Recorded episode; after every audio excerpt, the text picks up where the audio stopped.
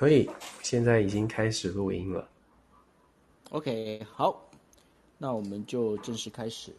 好的，那呃，大家好，OK，那准备开始了。OK，好，大家晚安，大家好，欢迎大家收听国际新闻 DJ Talk，我是九耀。Hello，大家晚安，我是 Dennis。是，今天时间是二零二二年的七月二十号。那今天呢，为大家带来的五则新闻分别是呢，普丁他出访就是伊朗的德黑兰，那跟呃伊朗的总统还有包括了土耳其总统呢，他们有一些会谈，到底在谈什么？谈了哪些东西？待会来跟大家讲。第二件事情要跟大家聊的有关于北溪一号重新再开的这样的一个事情，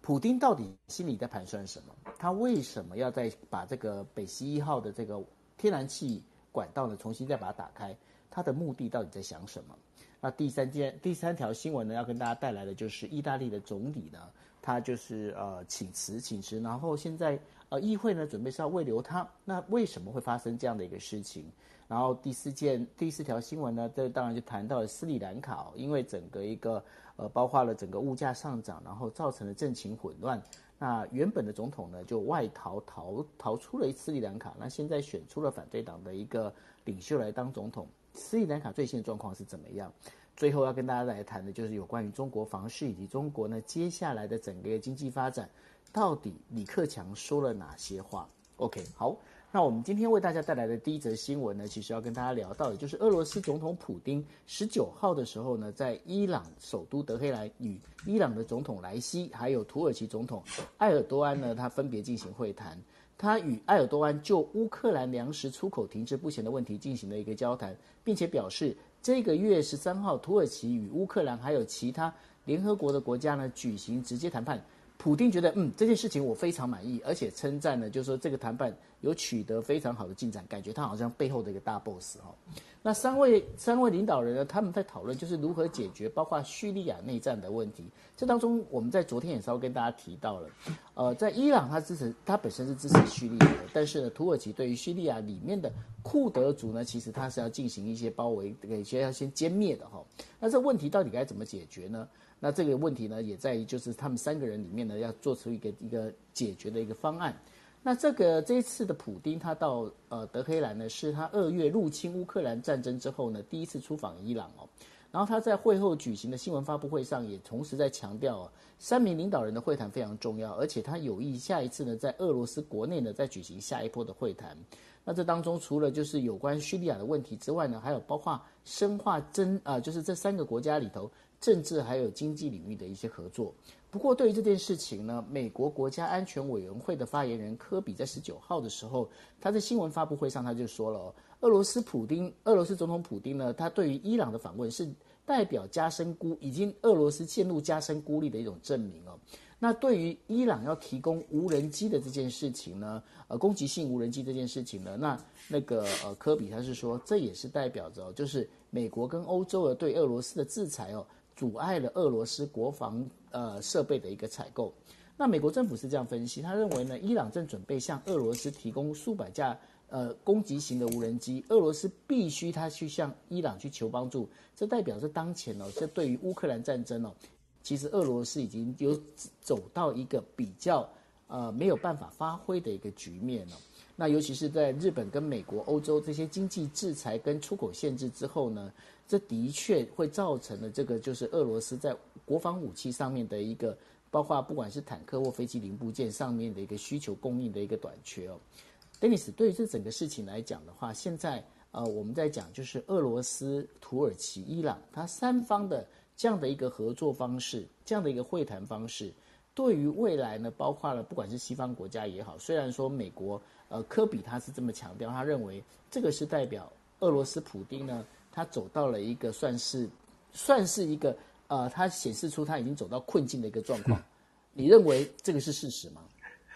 我觉得就看大家怎么看了。其实只要我们我都一直在说，这个理想跟现实有差距，而且大家看的角度真的会完全不一样。那西方国家当然会从西方国家的视角，尤其是你今天分享的这个，像像国防、美国国防部、国务院，其实都在讲的是，现在西方国家团结起来呢，已经对于俄罗斯造成了很大的压力。有没有压力？当然有，尤其是俄罗斯将来如果在战后要重建的话，国际的贸易啦，或者是他自己国内是不是有这么强大的经济力量，让帮助俄罗斯重建？未来肯定俄罗斯这个重建之路，经济要复苏成复苏到战争之前的这个状况，它当然会会有很很多这个颠簸崎岖的崎岖的路在挡在前面。可是当然这是我们从一个角度来说，可是从另外一个角度，如果说我们的目标是希望乌俄战争赶快的停歇，而且赶快快的透过西方的这些经济制裁的力量、团结的力量，就让俄罗斯回心转意，赶快停止了。目前看起来这个成效是有限的。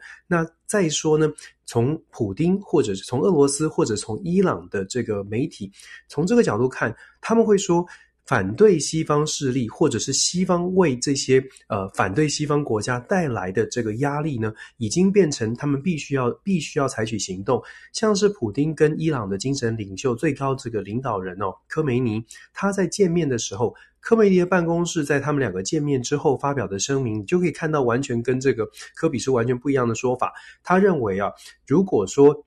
他甚至，科梅尼甚至是说，普丁做出一个非常勇敢的决定，为了自己俄罗斯的生存跟国家的这个安全，做出了非常正确的决定。因为北约的扩张已经严重的影响了区域的安全，科梅尼就直指北约对于区域来说，整个中东或者是整个欧洲国家都是一个不稳定的因素。只要有一个巨无霸这样的一个实体，不管它的军事实力有多强，它的存在都造成大家的威胁。这个你看看法就会完全不同。对伊朗人来来说，对俄罗斯来说，他们就会站在一起。他们认为说，北约不断的这个动动作频频，或者是增增加更更多的成员国呢，都是一种威胁。所以科梅尼甚至是鼓励。普丁说：“诶，你的做法是对的，你你维持国家安全的做法是正确的，而且伊朗也打算要继续帮忙哦。所以我们在看到的新闻，像是伊朗可能会跟俄罗斯呃进行无人机的这些交流，或者是协助，就可以基本上是反映出他们在意识形态啦，或者是以现在国际的局势，他们看见的是西方国家的强制的压压迫。”让他们必须要做出反应。那就像我们说的，看看你站在哪一边。如果我们站在所谓西方民主国家的视角，就会觉得，诶，普丁这样的这样的一个出访呢，就是他的朋友只剩下这些人了，所以他大概是穷途末路，只能去找伊朗，只能去找朝鲜，或者是跟中国走得近一些。这是一种观察。可是反过来，如果我们看到的是像这一次的这个呃普丁出访哦，伊朗就在昨天出访的同时。伊朗跟俄罗斯的国家的这个呃能源这个呃公司 Gazprom 签了一个新的协议，新了新的呃能源协议是四百亿美金的能源协议哦。那我们如果再看这个数字，然后再看现在的经济制裁，希望的就是俄罗斯没有钱，没有钱可以因应它的战战争哦。那如果说伊朗这个协议，他们签的这个协议，反过来就变成那。普丁还是有钱可以继续打仗，那伊朗呢，也还是看起来透过经济制裁，也许不能够输出石油、输出能源到西方国家或者是向外，可是对对普丁对是输出输输出到俄罗斯，看起来好像没有受到阻碍哦，双方还在继续进行经贸的交流，好像西方管不到，就说你可以看到。光是新闻同一件事情解读呢，一方解读说普丁糟糕了，没有任何其他的朋友了。但是另外一方说呢，我们虽然朋友很少，可是我们给的支持非常的实际哦，四百亿的大单大订单签下去，无人机的供应我们可以进行很多的交流，我们会跟你们站在一起。那进下进一步的问题就变成，大家相信比较觉得，到底是西方国家现在的军事实力或者是整个的经济实力比较强，还是普丁跟伊朗的这个组合，或者是所谓的反西方势力加起来的力道稍微强一些，就看大家站一样的，就看大家自己的判断哦。我们只能说，乌俄战争进行到现在，我们一直在讲，乌俄战争进行到现在，已经不是乌俄双方战场上面的啊胜胜负，而是背后整个国际是国际的这个。实力哦，真的是实力。手上到底是真的有多少条件已经被通通拿出来，在谈判桌上检视。目前是谈判的阶段，外交斡旋的阶段。比较令人担心的是，这个斡旋的阶段会不会再再进一步的延伸下去，变成诶，背后支持双方的势力呢？也觉得我们必须要用实际的行动来参与这些角力哦。当然，我们希不希望发生？可是。如果按照这样的状态状态发展下去，大家都不愿意退让，大家都不愿意真的用外交手段来解决。令人担心的是，战火不但会延续，可能还会还会持续的扩张哦。现在北约的加入了芬兰跟瑞典，或者是说整个呃美国美方现在遇到的一些国内的一些状况，可能对外必须要更加强势。我们其实昨天也在讲战争的这个，目前看起来的乌俄战争，虽然在现在是在乌俄境内哦。但是会不会往外扩张，这是我们要去观察，也是要我们特别特别小心的部分。那普丁呢，出访伊朗，很显然的，他觉得他要展现的是，他现在并没有被西方给关注，反而是还找到了盟友。那对啊，就像九二所说的，观察不同角度不同，科比会说普丁穷途末路，普丁会说我有新朋友，我不想理你。所以大家怎么看呢？大家觉得到底双方哪一方强呢？我们就继续观察下去吧。不过哈，这当中的话，其实我们如果从现实的角度来看的话，可以看到几个非常重要的一个关键。第一件事情呢，就是说西方国家对于俄罗斯的能源制裁呢，感觉上其实基本上已经有很多地方被开小门。什么叫被开小门呢？就包括了，就是说虽然呢，西方国家拒绝了俄罗斯的原油呢直接输入哦，但是呢，俄罗斯呢，它干脆就把它的原油提炼之后呢，便宜卖给那个沙乌地阿拉伯。那沙乌地阿拉伯呢，就有一点我们经常在讲的，这有点像洗产地的那种概念哦。然后呢，沙乌地阿拉伯呢，就从这个呃，就是俄罗斯这边买了这一些有打过折的这样的一个原呃，等于说已经提炼过的这一些呃能源之后呢，再转卖给西方国家。那这是一个。那除了这能源之外呢，还有包括就是粮食也是在用同样的方式在走。另外还有一个大家可能呃可能比较少去关注到的，就是包括俄罗斯呢，其实也是在提炼我们在讲的就是核能发电的铀原料的这样的一个很重要的一个产区哦。那所以呢，今天我们在讲的整个一个全球被能源还有粮食这两个这两个关键的东西被绑住之后哦，其实在谈对于俄罗斯的制裁这件事情到底能不能落实，Dennis，我觉得这当中其实。我自己看是觉得这个可能性蛮低的，你觉得呢？我们其实，在第一后一直在一直在强调这一点，就是就真的是现实哦。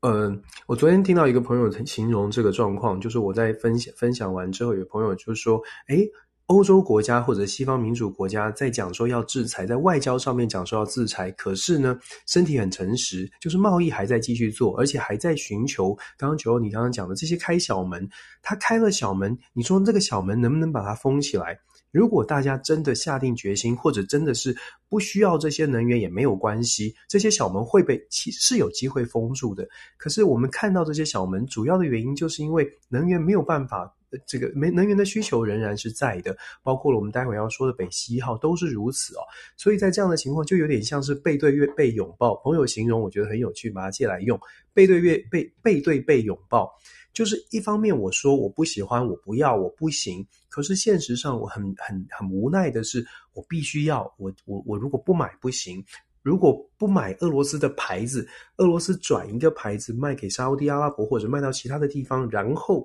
我们再去跟他买，我明明知道这是俄罗斯来的，明明知道会间接的帮助俄罗斯。我还是需要啊，我的能源就是需要的，我的我我就是没有办法，没有办法说不要，因为这是你说这是地缘政政治也好，这是天然资源的分配，就是这么分配哦，所以变成这个世这个世界，我们看见的消息是很多的剑拔弩张，很多的外交的交锋，但是我们可能还要再看背后，到底双方的交流是不是完全的终止，到底有没有一定的条件说对对哪一方强势。俄罗斯会遇到障碍，其实西方国家也会遇到困境，这就是我们现在看到的现实。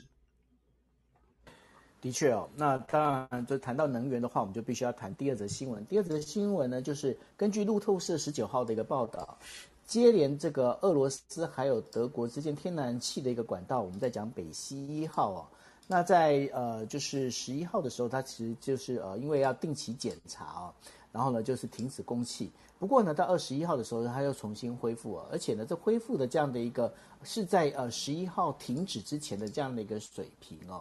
那为什么俄罗斯要做这件事情？这是让人家觉得非常的疑惑。那可能待会来请 Dennis 来跟大家讲一下。那另外的话，国际货币呃基金组织 IMF 呢，它也发表了，就是说俄罗斯天然气的供应呢将会减呃呃供应减少。将会对欧洲经济的影响的分析当中呢，其实影响最大的其实包括了像匈牙利或者是斯洛伐克这些对于俄罗斯的这个天然气高度依赖的一个国家哦。那这些国家的话，如果它呃俄罗斯整个停止供气的话，那整个这个这两个国家的那个国内的生产总值 GDP 啊就会少，就是减少至少要超过百分之六以上哦。那当然，那在欧洲的话，呃，欧盟呃，应该是对欧盟的话，他也提到了，就是说未来将要减少，这有关于天然气的这样的使用哦，这希望能够降到百分之十五以下哦。对于这一些措施，Dennis，你觉得现在接下来到底是不是双方有打算要走一个持续的一个抗争呢？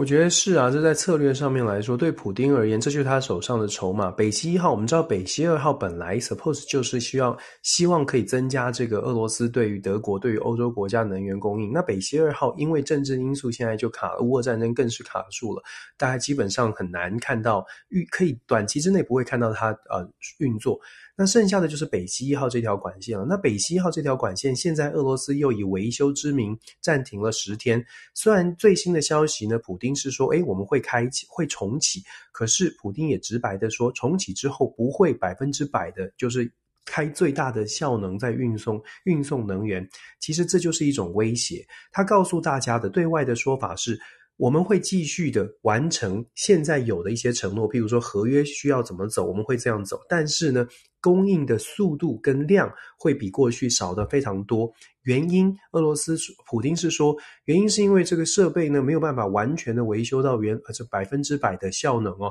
那设备怎么样？这个有一些需求，有些零组件就是卡关了。卡在哪里呢？卡在你西方国家。我们昨两前两天跟大家说，大家在新闻上面也看到了，加拿大赶快的把这个管线的涡轮机把它把它送回去。那美国也支持，但是俄罗斯还是继续的。我相信这个这一招呢，或者是这样的策略还是会继续使用，就继续强调说，因为。你西方国家的制裁哦，导致很多的零组件，很抱歉，我就是没有办法修到百分之百，所以你要怪我呢，你可能要先想一下，你们自己做的经济制裁造成造成现在的这样的困境，所以普丁现在也是某种程度用他的外交，用这个。用这个北溪一号作为一个筹码来威胁欧洲国家，在经济制裁上要做一个松绑。当然，一样的同样的事件，我们看正反两面，正就说不不能说正反两，看不同的面向哦。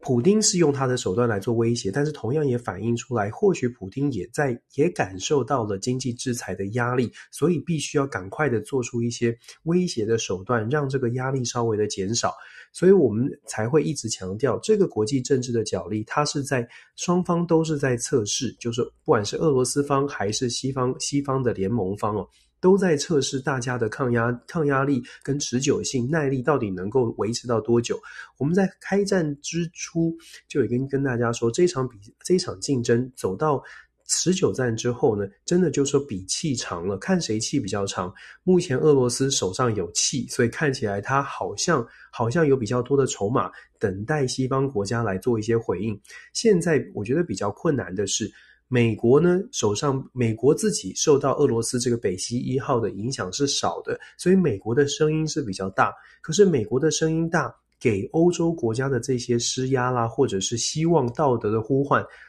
短期之内，可能欧洲国家愿意配合，到目前为止还是配合的。可是长期的压力，到底欧盟国家能不能够支撑得下去？我觉得这是我们后续要去值得观察的。理想上，我们希望欧洲国家可以支撑，即使北溪二号减产减量，输送的量、速度都变少了，我们希望欧洲国家可以支撑。但是这必须，这就考验的不是领导人的决心哦，是考验的整个欧洲国家受到影响的这些人民，是不是愿意全部都站在一起来反抗，或者是来对俄罗斯传递出比较强的反对的讯号。如果有任何一方、任何一个部分有松动，不要说是特别的国家哦，任何国家，欧盟当中任何国家态度越来越松动的话，都会影响到整个对于俄罗斯的这个传递出来的讯号。比气长是我们现在正在观察的。我们我觉得台湾很幸运了，我们可以在旁边这样归呃这个分析哦。可是我觉得同同时同时我们大家也可以。就是说设身处地的换位思考，如果今天我们是在欧洲地区，然后现在可能说我们看我们听到，其实也看到了新闻，热浪袭击，包括不不只是北美，也袭击着全球哦。热浪袭击的情况之下呢，如果在台湾大家需要更多的冷气的电电的能源。欧洲其实也会需要的，虽然他们相较是比较凉一些，他们也会需要这样的能源。接下来到了秋天，入秋入冬之后，战争如果还是没有停歇，接下来整个欧洲国家需要的能源也会是一个很沉重的压力。我们换位思考，想象一下，大家可可以承受多久？这样的一个高电价、高油价，或者是高物价，如果我们觉得我们也没有办法承受很久，那么可能接下来如果看到欧洲开始松动，大家也不要感觉到太过意外。其实哦，这个热浪袭击啊，这件事情已经呃，对于包括了网络的这个世界呢，已经有一些影响了，就是包括那个 Google 跟 Oracle 的这样的 的这个云端啊，其实基本上他们这个因为。太过热了哈，这当中的话，其实有一些状况已经开始发生了。所以说，这个能源，然后还有包括等于说我们在讲的整个一个气候暖化这件事情，它相对的所带应的这些相关的这个效应呢，其实是会越来越大。那当中还有一件事情也是非常重要的，大家如果可以仔细去看的话，在几个我们在讲 G7 的这样的这几个国家里面，除了日本跟加拿大之外呢。很多的这些其他国家呢，都因为国内的这样的一个物价上涨，然后包括了这整个发生的一些政局的一个动荡哦。这当中有一个最重要的就是意大利，意大利参议院呢，他呃在现在的时候其实是对总理德拉吉呢这个领导的内阁进行信任投票。为什么要做这件事情？因为德拉吉在二十号的时候宣布辞职哦。如果德拉吉下台的话，那这意大利的政局的动荡将在所难免。那大选也可能必须要提前举行哦。那虽然呢，现在重点在于就是参议院呢对于德拉吉的信任投票这个结果呢会来决定就是德拉吉到底要不要留任哦。那但是呢，有很多的声音是希望德拉吉可以留任。那德拉吉为什么会要辞职呢？这最主要原因是在于意大利的政呃政局里面，执政党的五星运动哦引发的一个状况。那这等于说很多对政策的不满的，那包括五星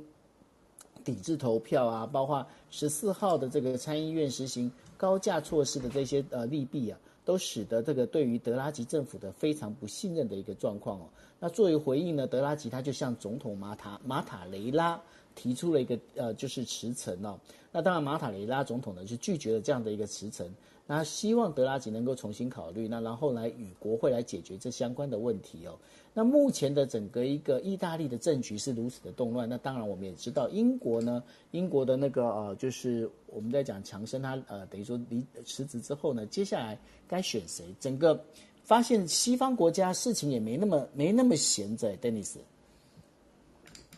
一点都不闲啊！就其实真的就是 全部都跟他这个乌俄战争造成的全球能源的缺短缺有连带的关系。你刚刚讲到整个热浪哦，我就突然想到，其实我们我在所在的德州哦，大家记得我们之前有分享过，在德州很多那个比特币来采矿哦。就说到德州，因为之前觉得德州的电比较便宜，然后这个能源比较充足，到德州来采矿。可是来这边之后，就发现德州最近电也不也很贵，整个能源的价格的上涨，在德州电费非常的惊人，跟之前相比大概涨了一倍有余哦。在这样的情况之下，比特币，你看比特币的这个很多的这个呃负面消息，现在比特币也状况比较惨哦。如果有投资大量金额在比特币的朋友，大概有感觉到就是嗯，这个比特币。的状况不是很好，一部分的原因是因为包括像德州采矿的需要大量大量电力的这个采矿呢，也受到了影响哦。所以我突然突然想到，因为热浪造成能源的分配，然后比特币的采矿呢也受到了一些压缩，这都是有关系的。所以这也是这也是你知道为什么那个苹果苹果在中国它把那个。整个他们的云端的这整个要搬到贵州的原因在这里，搬到高山上会相对比较冷一点。其实真的，你会觉得，我们其实，在常常在讲国际政治，你会觉得，真的现在的全球化的时代哦，真的想象不到的连结都已经出现了。只是看大家有没有发现，像比特币采矿，因为以前根本连想比特币都没有想过，比特币居然是这么大的一个呃这个这个利益所在。然后比特币跟电又有关系，然后要采矿，这以前都想象不到，但是现在都确确实实发生。然后连带的比从比特币而来的，因为有利益，所以就有骇客。骇客呢，从比特币的这个交易当中可以取得很大的资源、很大的金钱。谁去做骇客呢？就有一些人要去做骇客。北韩就去做了骇客，培养培养了这个骇客军团去做骇客，抢了数百数亿美元的这个甚甚至非常大巨大的金额，然后去支持他的军军备的竞赛。这些联动，你看，十年前谁能想象得到？但是现在，通通都正在我们的眼前发生，而且不是科幻小说，是真实在上演。我们也在国际新闻 DJ Talk 一直在跟大家分析，为什么我们看到的国际新闻冒出来的，诶，北韩怎么还有钱呢？或者比特币到底有什么关系？如果我们只看单一的当天发生的事情、单一的事件、单一的财经事件或国际政治事件，还真的很难想象全部的事情都是联动的。好了，回到意大利总总理辞职，就如同九欧所说的，基本上意大利之所以政局本来德拉吉好好的。可以把意大利带往正轨哦！世界对于德拉吉是高度的期待的。之前五星运动的孔德或者孔蒂，不管怎么翻译，之前的意大利总理呢，在全球的这个视角之下呢，没有办法把意大利这个债台高筑、这个信用不好的状况去扭转。直到德拉吉上任，毕竟他是前欧洲的央行的总裁，有一定的这个 reputation，把整个欧洲。的信心，对意大利的信心找回来，可是现在遇到了真的是高通膨，然后乌俄战争的影响，再加上这个德拉吉对于俄罗斯啊，对于乌乌克兰给予的军事的援助，让比较民粹的、比较这个战。当然是政治上面，他们强说，我们站在民众的这一边哦。意大利应该先关注国内的消费，先关注人民的生活，再来考虑救别人。这是五星运动的主要的论述。当然也受，必须说也受到部分人民的这个支持。你可以看得出来，道德上面大家都说我们要支持乌克呃乌克兰，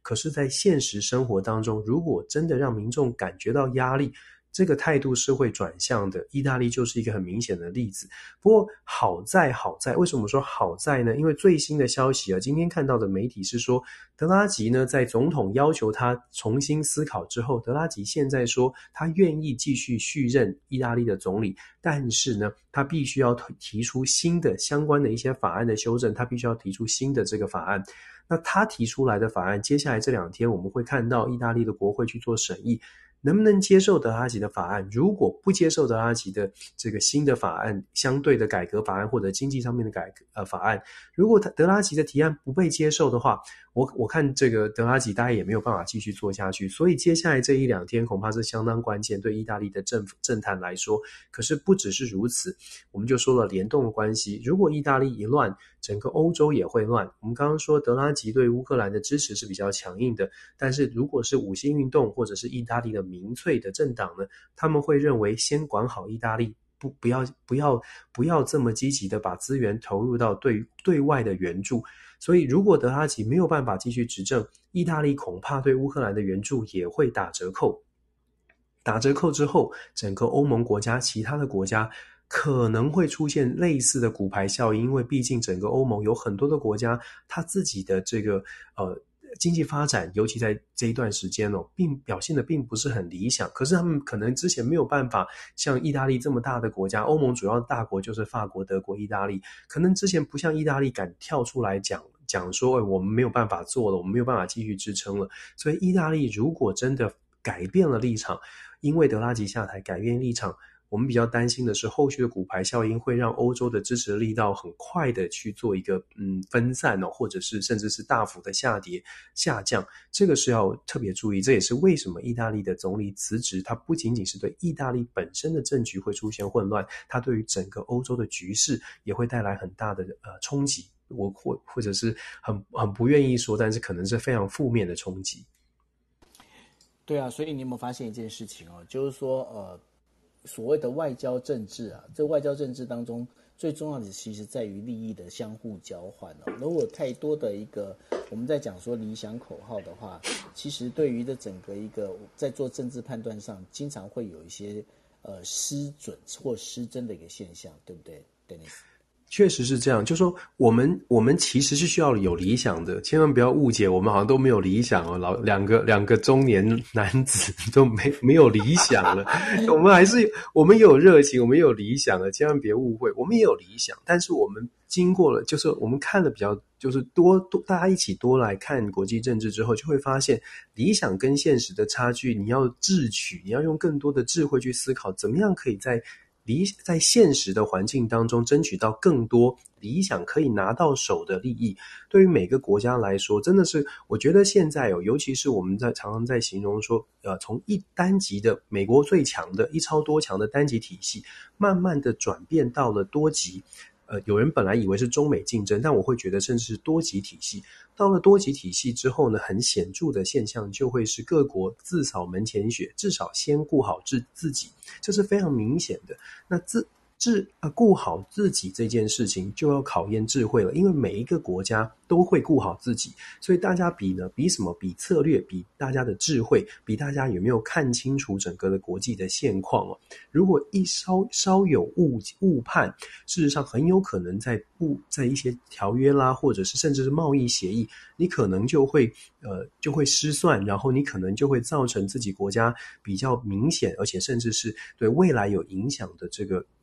负面的冲击哦，这也是为什么我会希望说，哎，大家一起来看清楚国际的局势。那当然我，我我们当然更加的希望说，政治的决策者呢，可以把这个国际局势稍微看得更清楚一些。因为现在国际的联动真的不能只看小小的一个片面哦。这边补充哦，就是 Tony Blair，大家知道英国的前首相，在上个礼拜呢，有其实有公开的一个一个一个演说。他在演说里面就点到了我们一直在 DJ Talk 说的，他也认为整个国际的体系已经不再是美国说了算，已经很显然的走向了中美竞争，或者是说，或者是多极的体系。所以 Tony Blair 他强调，未来的世界要非常的注意各国自己怎么样保护自己的自己的利益。但是唯一就是说，我会觉得 Tony Blair 他的演说，大家要稍微小心，或者是觉得也有点担心的是。Tony Blair 对于世界的建议，甚至对英国对于西方国家的建议，是 Tony Blair 认为呢，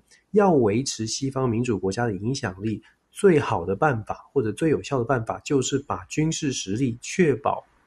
西方民主国家的联合起来的军事实力一定要超过中国跟俄罗斯，就是比较强势的了。可是比较强势，我们要担心的是会不会变成另外一种军备的竞赛？会不会变成另外一种？诶，现在北约正在加强，然后呃，美国、英国整个的联手，如果是在军事上面加强强化，是不是会造成中国、俄罗斯也在军事上的强化？这是不是不可避免的？我觉得从东 Tony Blair 的这个演说，我看见的是，或许西方民主国家现在因为整个的呃中俄。的联手的这个威胁是在提高哦，所以立场上面呢，也从过去希望透过贸易啦、透过外交的谈判，现在开始在更加的相信。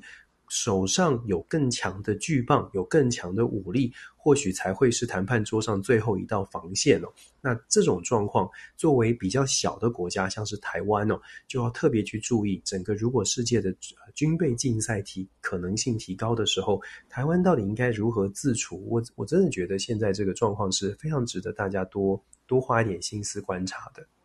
你不觉得现在？提升军备，这个已经变成是全球的一个主旋律了嘛？包括了就是说，呃，日本它现在也要提升它的一个军备到，呃，就是整个 GDP 的百分之二。但之前呢，达到百分之一，还这样子预，呃，等于说算是呃犹抱琵琶半遮面了。那现在已经是直接讲明了，我今天我要提升到百分之二。那同样的，我们在昨天也提到了，就是呢，呃。的这对于那个美国来台湾访问这个呃，就是前国防部长，他过来这边来聊的时候，他也是谈到台湾必须要提高他的一个军备哦。那在这整个一个状况之下，感觉上你你刚才所提到的这个提升军备这件事情，感觉上现在整个全球已经变成是一个主旋律、主痛调哦。你说它能避免吗？我看起来好像要避免的可能性非常的低。这就是我们担心，但是确实短期之内，我们现在看到这个趋势，就如就就像我们所说的，因为整个体系，整个体系变成非常的不稳定。多极体系的好处是各方有意见，但是多极体系的坏处就是会相对的不稳定，因为没有任何一个国家，我们知道国际是一个 anarchy，就是所谓的无政府状态，没有一个世界之王，嗯、没有一个 king of the world 真的可以主导所谓的公平正义，主持公平正义。所以在这样的状态之下，进入多极体系也等于进入了一个国际世界、国际政治的大丛林。大家就是弱肉强食，这是非常现实主义的说法。可是就是因为这样子，我们看到的军备竞赛，或者是军事实力、军事科技的研发跟扩张，接下来在在在这样的一个体系当中，它变成一种趋势，因为这是跟安全有关的。我必须顾顾好我自己的国家安全。那所以这也是为什么我们会一直强调要要非常小心来审慎的来处理。那我觉得在对于台湾哦。整个趋势不可避免的情况之下，台湾也必须要非常小心的去思考，怎么样才能才算是对台湾最好的安全准备。其实今天的这个应该是日本的产经新闻，还是那呃，你你你看啊 Tokyo 啊，我不知道这个台湾是要翻产经新闻还是经济新闻，他有访问。大家如果有兴趣的话，可以看他有访问前参谋总长李喜明上将，有一个非常完整的访问，认为说台湾从李喜明上将的嘴中呢，说出他认为台湾的安全准备，所谓的总体防御策略到底应该是什么。当然，他的论述呢是是呃。目前为止哦，可能有一些争议，因为有些人觉得台湾应该就是顾好自己的岛就可以了，有些人认为台湾应该要把防守的范围呢拉得远一点，要境外决战，这这个太细节。总而言之哦，很多的讨论关于台湾如何守好自己，其实是台湾现在必须要。又要回到我跟九二其实之前呼吁的，真的要国事会议，台湾有好多事情需要国事会议，大家好好把事情讲清楚，而且重点是要非常诚实的来看待，在国际上台湾到底面对到什么样的困境。我常常认为，就是我们 DJ Talk 点出来的，不是要不是要反对谁，而是要去强调说，那世界上的现实困境是什么？知道了困难，才能够找出答案，而不是我们。避免见到这些困难，然后说我们只强调我们的强项哦，我们有强项，可是我们的强项之余，我们台湾需要补充的，或者是弱项在哪里，或者是真的很严峻的考验在哪里？我觉得这个才是台湾需要去看见的部分。那我们只能说，我们就尽可能的跟大家分享我们的一些观察吧。的确哦，因为呃，这当中的话，当然台湾现在目前如果想要。防卫自己的国家的话，有一个非常重要的一个伙伴，当然就是日本哦。那我之前我也呃，在我自己的脸书上，我有提到一个很我自己看了会觉得是一个蛮让我觉得忧心的一个问题，也就是台湾不管是哪一个政党的一个少壮派哦，跟日本之间的关系其实是非常紧密哦。那非常不紧密的一个状况之下，虽然有很多经常会有一些日本的。包括议员的访问团、参访参访团来到台湾，但是呢，他在背后里头的话，呃，这些来访问台湾，其实他们最重要的其实是应该要来跟台湾交换一点，不管是属于政策、防务，或者是一些相关的这些细节。可是呢，呃，就目前看起来的话，并没有这一些很深入的这些呃意见的交换，反而都是行礼如仪哦，就好像。我一个朋友提到了，就是呃，台湾呢就送凤梨啦，送释迦啦，然后呢拍拍照啦，然后这个整个活动就结束。那我也跟呃，就是另外一个东海大学日语系的陈永峰教授，我也跟他聊到，我就问他说，是不是我没有看到台湾是呃没有一些呃真正在能够跟日本对接的这一些呃政治人物？然后他直接回我一个问，回我一个答案，他直接跟我讲说，的确是没有。Dennis，你不觉得在这个当中的话，如果台湾呃这些政治人物跟日本的这些政治人物没有一些交流，没有一些真正深入的彼此的了解的话，这对于日台之间的关系不就是一个很大的危机吗？就我只能说，你知道的太多了。那我这样想太多，赶快收回来吗？不是了，其实我觉得这你不只是你观察到台日之间的关系，其实台美关系也越来越是看到我亲，我们都亲眼看见是这样，就是大家很重视怎么样在媒体上、社群媒体上去展现说，哎，我们关系很好，照相很多，拜访很多。可是真的像九欧非常了解日本的，我可能稍微多了解美国一些，我们就会希望说，哎，那所谓的台日关系真的要深化，真的要去。做到更多政策的讨论，很很多事情是细节的，从细节你才可以看到这个关系是扎扎实实的，而不是虚的。在美国关系也是这样，台美关系我们看到的是很好，可是细节呢，真的。你去仔细去思考，台湾到底对于美国了解多少？很有趣哦。光是我们说上一次二零二零选举就很清楚了。台湾大部分的媒体跟大部分的主要舆论强调的，就是说川普会当选。大家还记得吗？大家都希望川普当选。可是事实上是什么呢？事实上后来拜登当选了。我们一直在讲的就是，我们好希望，好希望大家可以，可以真的把自己的想要跟可跟事实。要去做一个理性的，就算可能它的现实是我们不想看到的，可是为了我们自己的国家可以稳稳的发展，要去看那个不愿意或者不好看的那一面，才真的有可能对我们是有帮助的。这这，我们只能说，这个这个呼呼吁，就是我不知道会不会又被贴标签，但是我还是要强调，我们这我们的分享期待的是希望大家可以一起来看见，呃，可能大家平常觉得。比较少见到的部分，然后也真的愿意一起去思考，到底要怎么一起往前走。台日关系，我也跟九欧有同样的感觉，台美关系也是如此。我们好希望，好希望所有的政治人物在做交流的时候，别别想着，别只想着，呃，我们需要有一张照片，我们需要让大家知道我们现在很很好。其实扎扎实实的关系是非常非常重要的。的确好。那这聊到这边的话，其实聊下去就会心情越来越沉重。没关系，我们再进入第四则新闻。不会不会不会，要要要乐观往前往向前行。对对啦，我们希望我们提出来的问题哦，大家如果听到有同感的话，赶快哦，就把这事情也可以把它去分享哦，因为我们希望我们是把问题提出来，那我们宁可当一个等于说。你可以说是吹哨者也好啊，或者是你可以说是乌鸦也好，都没有关系。那我们会觉得，就是说我们看到的一个事实，这的确是一个很大的一个问题。如果现在不去解决这个问题，现在解决问题还来还来得及哦。如果你现在不去解决问题，等到事情真的发生的时候，那时候就真的是叫做欲哭无泪哦。哎、欸，我觉得你走一趟日本之后感感触更深呢。就是我觉得好像很多朋友都都有这种感觉，就是在台湾的时候，我们我们接受这讯息，然后我们自己又才又再在国外走了一圈之后，你又会觉得说啊，好多事情好想要告诉大家说，这个可以加强，这个可以努力。好像是很多朋友是这样。我跟你讲。尤其是我遇到了安倍被刺杀这件事情，我整个，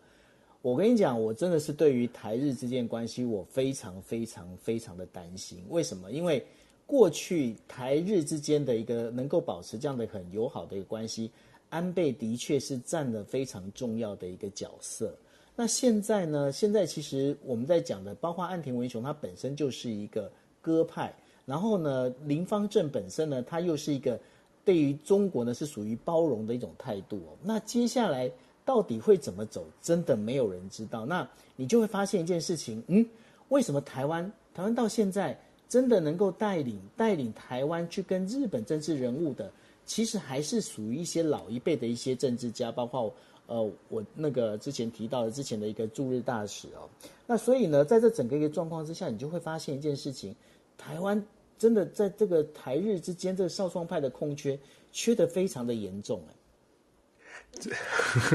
我觉得就很有同感嘛。你你你像你观察到日本的这个这些状况，我我非常非常有非常认同了。就像我们在台，就像在台湾谈所谓的台美关系，大家都关注到拜登啦，就 Jake Sullivan 啦，或者是这个这个呃这个布林肯啊。可是有没有想过，我们都说叫小贺有有在准备，然后我们也在说。拜登总统的这个身体状况，可能有一些有一些令人担心哦。有没有一种可能，二零二三年如果出了什么状况，是叫小贺上台了，大家有台湾有人去认识叫小贺身边的人吗？然后再来是、啊、再来，因为大家都觉得说这个这台面上的人物我们要努力，我们先先把这个台面上顾好。其实真的不是所谓的两国关系，尤其是政府之间的关系，其实真的要长长久久的扎根的。那再来，你说民主党认识民主党那？非当权派的共和党呢？大家除了川普之外，还认识多少共和党的有可能有可能冒出来的人？真的很少很少。这是为什么？我们说有的时候在看新闻，我们只看到台面，可是其实台下准备要扶起的这些人，到底有多少人知道？像安倍，你你讲到安倍总呃前首前首相被刺之后，真的就是讨论都在安倍，但是后续谁呢？后这安倍派的谁，大家有有叫得出名，或者是不要说我们了，政治人物到底有没有自己私下的连接？我希望有。我希望他们的连接是很深的，可是目前看起来，从各方的消息看起来，我们好像还是比较关注，就是非常少数的那少少数的这个管管道哦，这个真的跟我们呃期待或者是呃我们希望的呃对台湾比较好的这个关系，好像还还是需要有还还有蛮大的努力空间。我跟你讲啦，你的你的希望，我就是看到了，让我觉得都是失望，你懂我的意思吗？所以，所以我。没有啊，真的是这样子啊！我我我举个例子好了，就是说，像我的话，我我平常像我这次我去日本，我当然也认识了，就是重新认识了日本很多财经界的一些新的大佬，包括一些 Cool Japan 的这一些当头的人哦。你知道，其实我们在做这些事情的时候，我们我们拿到名片，我们第二件事情，因为我是属于比较日本派这样的一个做法哦，我拿到名片之后，我第二天我会写，我也会写一封 Great 的一个 mail。我会跟他提到，就是说，哎，我非常高兴，我跟你聊了那些事情，然后重新捋麦他的一个记忆。那但是呢，我我说实话，我真的不晓得哦，就是说这一些日本的这些，包括青年议员到台湾来啦，跟这一些台湾的这些政治人物交流的时候，他们之间到底有没有在做这些交换？然后呢，相关的这些幕僚，你到底有没有能力去谈这些事情？我真的，我必须讲，在这个事情上，我是比较存着比较悲观的一些想法的。不会啦，他们听完 DJ Talk 之后，他们就会开始努力了。我觉得我们还是就是希望可以把这样的信信念呢、信息传递出去。这个真的是为了国家整体来来说，是为了为了整体来的的好，不是不是为了谁。我我们是很期待啦，尤其是谈国际政治的时候，真的，嗯，我们一起加油吧。对啊，加油吧！真的是因为呃，老实讲，安倍这件事情对我冲击实在太大了。好好好，okay. 好来，我们都第四题，第四题，OK 好，第四题来，那个斯里兰卡呢，它现在正处于独立以来哦最大的一个经济危机当中，物价上涨呢引起的民众抗议的一个蔓延哦。七月的时候呢，示威者他占领了总统府，当时担任总统的拉贾伯克萨呢就逃离了这个斯里兰卡，那整个一个执政的一个政府就因此而垮台哦。那由于根深蒂固的政治不信任呢，使得这个抗议声抗议的声音呢，一直持续的在扩张哦。那斯里卡斯里兰卡的议会在二十号的时候选出了新的总理，叫做拉尼呃拉尼尔维克维克勒马辛哈，然后来当总统。那这个由于呢，这个前总统贾呃拉贾伯克萨呢，他辞职之后呢，依据宪法呢，在国会议员必须进行投票。那这次的投票的话，在两百一十九张的有效票当中，呃，新的这个总统呢，获得了一百三十四票。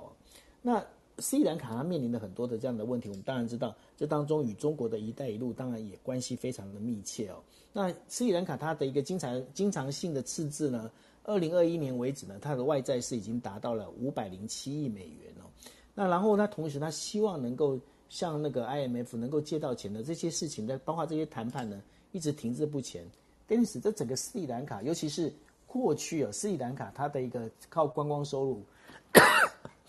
但 对不起，它观光收入的，它观光收入最主要的来源是呢，俄罗斯。那现在乌俄战争呢，也使得俄罗斯的这些观光客啊，没办法到斯里兰卡这边来，使得呢整个斯里兰卡，它包括了观光资源它也没有，然后在外债呢又欠了一一屁股的债在身上。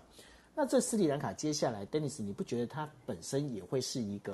哦，我们在讲国际政治里面很大的一个算是未爆弹吗？它是一个未爆碳，而且短期之内恐怕没有办法这么快的稳定下来。当然，象征象象征性的意义哦，就是说新的总统选出来之后呢，希望可以看到的是政局稍微的稳定下来，而且这个呃威克瑞米辛赫。这个他呢，曾经做过六次的总理，所以对于斯里兰卡的人民来说，并不是陌生的脸孔。那也当然希望他靠靠着过去六任总理任内所累积的一些政治信任，让斯里兰卡的民心可以稍微的稳定。那因为稳民心稳定，也比较容易让 IMF 就是国际货币呢，国际货币基金会可以愿意给他更多的支持，或者是在贷款上面有点宽限。斯里兰卡面临的非常严重，你刚刚讲到的像是观光旅游啊，斯里兰卡的产业啊，在疫情时代。事实上受到了很大的冲击。现在是慢慢进入后疫情时代，但是还没有完全走出来。这也是为什么我说，在这个时间点，就算有新的总统上来，他面对的还是最主要的还是经济的问题。经济问题不解决，国内的民怨没有办法有一个完整的消弭哦。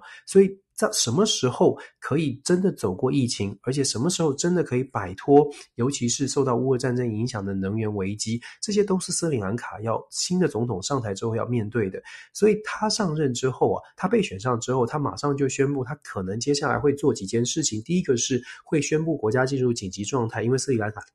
真的很穷，穷到大家可能呃民怨四起，这也是为什么之前会有这么多的呃抗争，甚至是总统被要被赶出、赶出、赶赶走啊。所以宣布国家紧急状态，代表的是整个斯里兰卡的军警啊，或者是政府的单位会对治安上面先做一个维系，在包括他还会进行宵禁哦，他也公开的表示会进行宵禁，然后接下来会重建金融秩序，这是他的论述，就如同我们所说的。过去的从政经验能不能够让斯里兰卡的民众觉得，诶，我们可以稍微的稍安勿躁，给他一几个礼拜甚至几个月的时间？但是其实斯里兰卡也在跟时间赛跑，INF 或者是全全世界给的援助，短期之内呢，稍微可以在象征意义上面为为。帮可能帮助新上来的总统稍微稳定一下，可是如果整个国际的大局势、大环境没有改变，疫情没有整的完全解封，主要的观光客没有办法进到斯里兰卡，现在短期之内也很难，因为大家知道斯里兰卡很乱。如果观光业没有办法恢复，然后油价、能源物、能源价格没有办法回来，斯里兰卡没有办法重启它的，像是我们知道像成衣啊等等的制造没有办法重新重启，能源没有办法回复到正例正常的供应。这几个月，我们不要，这根本不是蜜月期哦。这几个月的重整期，能不能够扎扎实实的把脚跟站稳哦？我看都是很大的问题。那如果斯里兰卡没有办法解决这个状况，整个呃南亚就包括邻近的，像是印度跟它的关系很密切。那整个中国对于斯里兰卡要不要考虑去介入斯里兰卡，要不要去影响斯里兰卡，中国可能也会稍微的静观其变哦。那如果说，当然，如果从真的从政政治的角度来说，斯里兰卡现在很虚弱，这个时候呢，任何的势力都有可能介入，那就考验的斯里兰卡的政治人物的智慧，他自己怎么判断接受哪一方的援助。假设如果有大国要介入的话，他必须要考虑的是哪一方的援助是安全、无毒、无害的，哪一方的援助呢，真的可以帮他走出泥淖，不会让他导，不会导致他陷入下一个陷阱。我觉得这是对于。呃，新总统威克瑞米辛赫，这是一个很大的挑战。但是，就像我们说的，大概三到三个月、六个月之内，呃，如果说一切的正向的消息灌在新总统这个新的政府的身上呢，也许可以稍稍的把现在的混乱稍微平静一点点。可是，如果国际局势没有没有办法有重大的改变，这个不是不只是为不只是。呃，这个可能发生，这是基本上一定会发生更大的、更大的骚乱呢。所以我个人不会这么的，呃，不会不会真的没有办法太过乐观了。是哦，那当然谈完斯里兰卡之后呢，当然我们就一定要谈到中国。那中国最近呢，就是因为这个呃清零政策，它一到六月的实际的国内生产总值 GDP 呢，它只比同比增长的只有百分之二点二点五而已哈。那这件事情呢，当然也造成了中国包括了一些烂尾楼的一些风波出现。那中国总理李克强在十九号晚上的时候，在经济呃世界经济论坛会议上的视讯会议当中，他就表示了，他说我们不会因为增长目标太高而实行大规模的刺激措施或者货币供应过剩的一个政策哦。那他讲这句话似乎也是在暗示哦，即便是没有达到目标，也要必须采取接受的一种态度哦。那然后，国营的新华社二十号的时候报道，就是说，呃，李克强他参加了这个会议之后，他要求的是要做努力做到实事求是，继续争取全年经济发展水平相对较好。哦，那然后中呃中国共产党在四月的时候召开中央政治局会议当中强调，要着力实现经济社会发展全年预期目标。然后确认了百分之五点五左右的这样的二十呃，就是二零二二年的一个目标的一个政策。那目前看起来呢，这五点五的这样的一个政策应该很难达标。那对于这整个状况里面，Dennis 我看到有几个问题。第一个问题就是说，关于清零政策这件事情啊，现在在中国国内呢，其实开始已经有一些比较多不同的一个声音。第二个呢，哎，李克强的声音又越来越大，然后习近平的声音开始变小，这当中有没有一些怎么样的一个象征表征的一个状况呢？对，两个两个问题嘛，第一个是清零的状况啊，清零的政策事实上得到了很多很多很多的负面负面的这个呃观感哦。那当然，清零现在是中央坚持的，就是北京政府中央党中央坚持的。那我们之前也跟大家说过，清零如果是习近平坚持，那么很难去做改变，因为向来。呃，中共的中共中央的领导人，他在政策上面一旦下达了指令，如果退后，就代表着他自己承认做错，这个对他们来说，面子对于中共呃领导人来说是非常重要的。所以，怎么样的婉转的让他有下台阶，让清零政策可以找到其他的方式，然后缓步的解除，我觉得现在可能能是北京现在在很很努力在思考的方向。那至于说李克强他的对话，就如同九问你分析的，李克强的说话呢，其实已经告诉大家今。年是绝对达不了、达不到标的，或者是说基本上达不到标，但是要缓步的告诉大家，压力陡增。他说下行压力陡增，其实就已经告诉大家大概达不到这个目标。达不到目标，在一般的国家来说，大家就是说，呃，这个这个，大家可以理解，这个世界这个世界变局很多。可是对于北京而言呢，达不到目标，它连带的会有很沉重的压力，因为各地的民众对于政府的期待就是把经济搞好。基本上，如果如果北呃中国的经济不好，民怨就会反就会起来，而且经济不好，连带的也会造成可能在过在过过过去这段时间，中国都在好。过去的二二十年、三十年都在经济成长，不断的在开发，不断的在扩张哦。这也是为什么现在会看到所谓的烂尾楼啊，这个恒大从去年的恒大地产到现在的烂尾楼，扩张速度很快。可是扩张速度很快，必须要搭配整个经济必须要成长才行哦。很简单的逻辑，如果民众有赚钱，大家去买屋买房，薪水可以供应得了。可是当民众没有没有赚钱，没有这个收入去付贷款，或者是说建商没有办法再去做融资，把这些建建案完成，很就说这个逻辑就已经可以理解为什么现现在会出现这么多的倒账呆账，甚至是没有办法完工烂尾楼这种状况出现，怎么去挽救它呢？根本的问题是在于整个经济停滞，所以没有办法解。很显然的，整个中国的经济没有办法像过去想象中发展的这么快的话，这个问题没有办法从根本解决，只能勉强的可能利用国家的其他的资源来去补这个这个漏洞，但是。挖东墙补西墙，对于中国而言不会是好事，而且有多少东墙可以挖呢？尤其在清零政策之后，很多的产业都受到冲击，不仅仅是地产而已，各项产业都受到冲击哦。中国国内在经济上面的表现，我们刚刚说很重要。中国遇到的经济表现衰退，它会造成政治上非常大的压力。这个压力会连带的把中共的所谓的领导班子，或者是整个高阶领导人的小的圈圈里面的纷纷纷扰扰，也可能烧出来。有的人认为习近平可能权力很稳固哦，二十大没有问题，进入到第三第三任期。但是最近的几项几个。微妙的变化，像是李克强的声音很大。有朋友当然会说，哦，李克强本来就是负责中国的经济的，所以他现在出头讲话的呃频率变多，那是因为现在主要的问题在经济上。可是大家也可以去可以反过来想说，李克强说话的主导力变强了，那当然。可能代表的也是在习近平的派系，或者是习近平这一个路线呢，有一些人或许必须要承担比较大的责任，也让大家有中国的民众有一些反感。就像烂尾楼事件爆发的，像是河南省，我们跟大家说过，河南省委书记这个楼阳生有没有什么问题呢？习近平的浙江浙浙江派哦，所谓的浙江新军，有非常多人都在经济冲击、在疫情当中都落马了。这代表什么？这会不会是习近平的势力在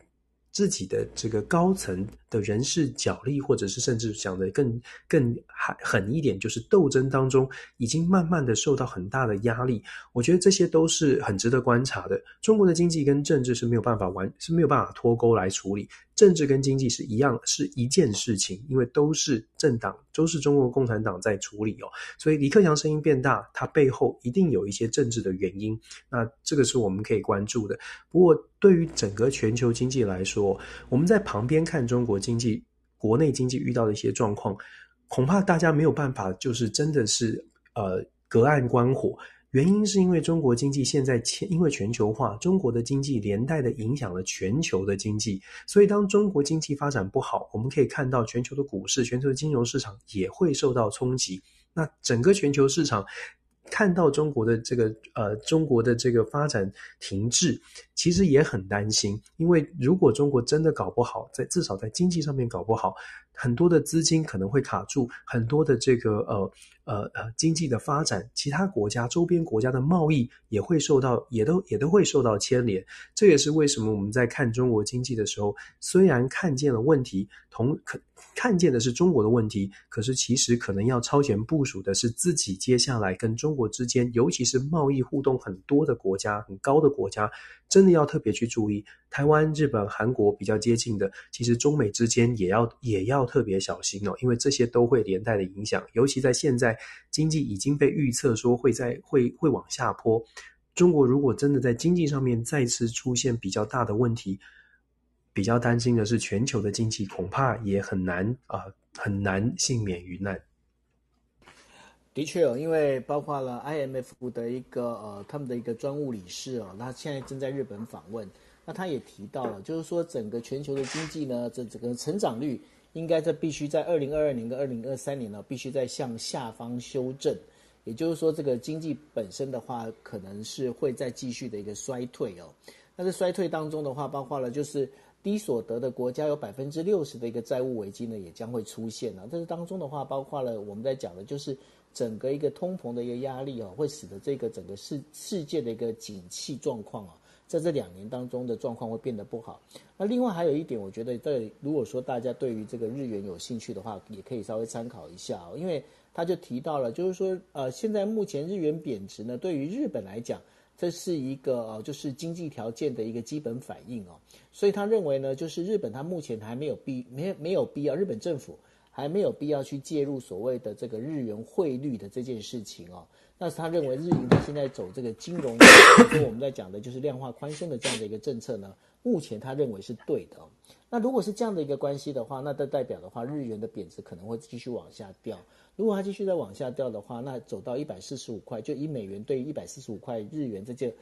这个可能性就会变得越来越高。那因为之前我曾经跟跟大家讲过，就是说，应该呢，日元如果说真的要确定它的一个走向的话，应该会在九月份，也就是呃。那个岸田文雄呢，他重新确认他新的内阁的人事的时候，那时候才会做决定哦。不过这样看起来的话，如果接下来走到一百四十五块呃日元这样的一个可能性，应该是蛮高的。这也是给大家一个参考。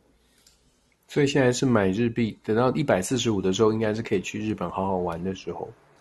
呃，其实其实就我去日本玩的时候，我会发现一件事情啊，也不是去日本玩，我是去日本工作。那然后呢，因为因为其实大家呃，如果是未来你们比较想要去日本去，等于说呃，比方说像年底的话，或者是在明年的应该是说呃农历春节的时候想去日本的话，我是会建议大家呢，如果现在可以换一些日币的话，尽量先换日币。为什么呢？因为日本他们现在整个一个物价往上涨，我大概平均涨了大概百分之十到百分之二十左右，所有的商品，所有的日常用品，大概有一一万多项的日常用品都已经在普遍的调涨哦。那调涨的状况，我先。举随便举个例子，过去一碗大概九百八十块的一个一碗的一个日币呃日九百八十块日币的一个拉面哦，现在大概呃拉面的话都在一千到一千两百块左右哈。那所以呢呃大家会觉得说，哎日元贬值，我好像可以在日本可以多花一点钱。其实这是一个错误观念，为什么？因为呢其实呃整个日本的这个物价其实是往上涨，所以你现在换日币，也就是一个相增一个那个相相减的一个状况之下。你只是维持到跟就是日币的这个过去的，就是在你两年半之前你去日本的这样的大概一样的水准，所以钱没有比较好花，因为日日本的这些物价开始往上涨，所以这一点是要让大家知道的，所以不要有觉得说，哎，我好像去日本可以花得很开心，其实没有啦。嗯，真的，全球的这个物价上涨哦，真的是一个蛮麻烦的问题。如果薪水没有涨的话，事实上那等于是大家都减薪了。所以这个这个状况在全世界真的会影响到大家的生活，也会影响到 政治人物的执政哦。看起来民众会更多的民怨，这都是我们可以继续观察的。是啊，就我刚刚有提到的，包括 G7 里面，现在是除了日本跟那个加拿大之外，几乎所有的那个其他国家，呃，你看嘛，呃，法国、德国，然后呃，还有意大利，刚刚提到的意大利，然后英国，还有美国，其实都是一样的道理，不是吗？确实是这样啊，而且真的都是都是联动的。你看联准会调调升息，大家。都受到影响，不是只有美国的影响了。这个因为全球贸易的关系，每一个国家都被牵涉在其中了。那乌俄战争的这种冲击更不用说。这也是为什么我们现在 DJ Talk 一直在说，我们把世界视呃视野呢，把它放在更大的层面，因为小地方的发生的事情，不是说小地方了，世界上可能我们本来不关注不关注的地方发生的事情，其实真的冲击就像蝴蝶效应一样。这个冲击波还蛮强的，真的是要从长这个超前部署吧，是都大家一起来学习吧。对，所以大家呢，就是这两年的话，大家其实要有经济衰退的一个呃心理心理打算，总是有准备，因为毕竟该来的还是得来啦。那所以呢，大家心里面有这样的一个盘算，多听国际新闻 DJ Talk，然后。让你们能够提早部署，这非常重要，对啊，对不对？Dennis，你在 笑什么？当当然要说对，对，OK，对，欢迎大家一起跟我们长期呃一起来学习。是，那然后呢？今天我要非常谢谢那个振宇啊，赖振宇。那然后呢，他其实在昨天也帮我们就是有在录了一录了这个，我们在这个算是我们的这些过程啊，但也非常谢谢他，因为。魏振宇吧，魏啊，魏振宇，魏振宇，魏振宇，对，谢谢振宇，真的真的非常感谢。对，因为因为我我真的非常感谢振宇哦，就是说，因为他帮我们把这些录下来，其实我们有很多这样支持我们的朋友，我们也非常感谢。那也欢迎大家呢持续的支持我们这样子。对，那我们明天一样嘛，哈，十一点四十五分，对吗？对，没错没错，谢谢大家。好，谢谢大家呃陪我们喽，谢谢大家，大家晚安喽，拜拜。OK，晚安，拜拜。诶。又又没有那个下课钟声。